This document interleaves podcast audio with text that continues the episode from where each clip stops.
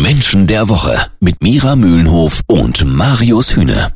Ja, er schwebt und schwebt und schwebt und schwebt weiter auf Wolke 7. Grünen-Chef Robert Habeck. Seine Grünen haben nicht nur bei der Wahl in Bremen und der Europawahl sehr gut ausgesehen, sondern sind im aktuellen Deutschland-Trend sogar bundesweit stärkste Partei und er selber ist laut Politbarometer aktuell der einflussreichste und wichtigste Politiker Deutschlands vor Angela Merkel.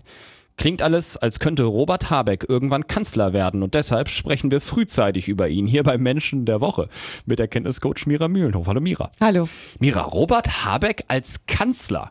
Ja, also viele sprechen da schon drüber und könnten sich das durchaus vorstellen. Sieht er sich selber überhaupt in so einer Position? Nein, das äh, ist ja nicht sein Ziel. so. Oder auch nicht das Ziel gewesen, warum er in die Politik gegangen Aber, ist. aber das Ziel von normalen Spitzenpolitikern wäre das schon zu sagen, irgendwann möchte ich Kanzler werden. Warum bei ihm nicht? Weil er einen ganz anderen Antrieb hat und in die Politik gegangen ist, weil er wirklich etwas bewegen möchte. Das ist ja gleichzeitig auch sein Geheimnis oder beziehungsweise das Geheimnis seines Erfolgs.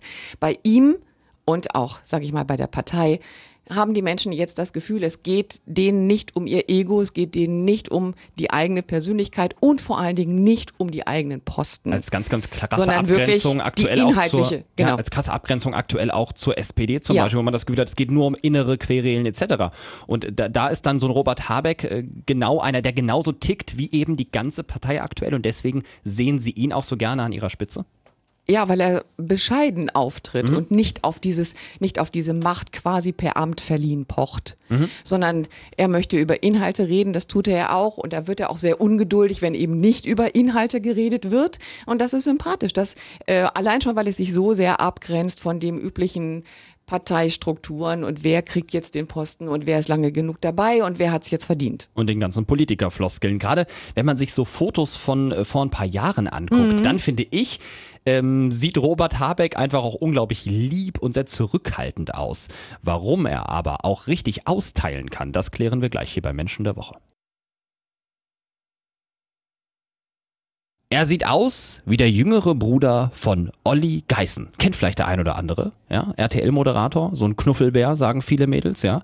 Äh, ich habe das tatsächlich gehört, diesen Vergleich. Ja, dass Robert Echt? Habeck, ja, dass Robert Habeck eigentlich exakt so aussieht wie Olli Geißen, ja. Sehr lieb, Auf die sehr Idee- zurückhaltend. also, Guck's dir mal an. bin ich noch gar nicht Guck's dir mal an.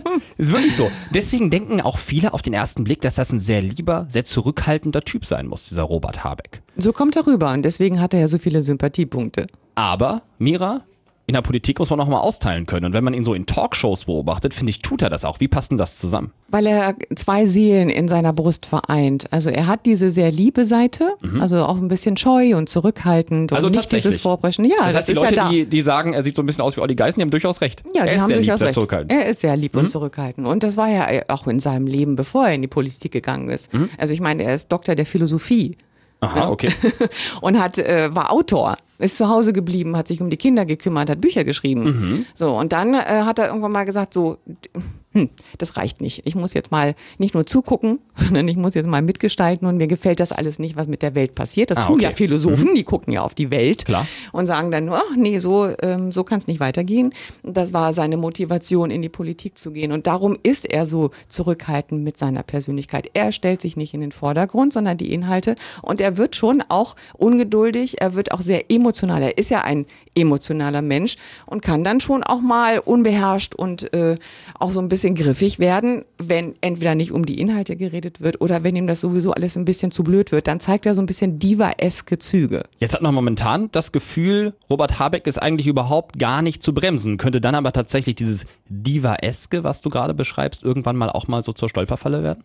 Wenn es zu sehr zunimmt, weil natürlich durch die immer stärker werdende Macht, also die, die Zunahme von Macht, verändert sich die Persönlichkeit Ach, eines wirklich? Menschen schon. Das ist aber interessant. Es gibt da ganz viele Studien drüber, äh, wie sehr Macht Menschen verändert. Ich meine, das kann man ja bei Angela Merkel auch sehen. Ja. Also je mehr Macht ich bekomme, desto achtsamer muss ich damit umgehen, weil das natürlich immer das Ego füttert. Mhm. Okay. Das heißt, ähm, aber ihm traut man zu, dass er das hinkriegt, dass er das trotzdem ausbalancieren kann, weil es ihm so sehr um die Sache geht. Also ich glaube, man würde ihm sogar zugestehen, da noch eine Schippe draufzulegen und durchaus auch so ein bisschen arroganter zu werden. Die meisten Menschen werden arroganter durch durch Macht und Status.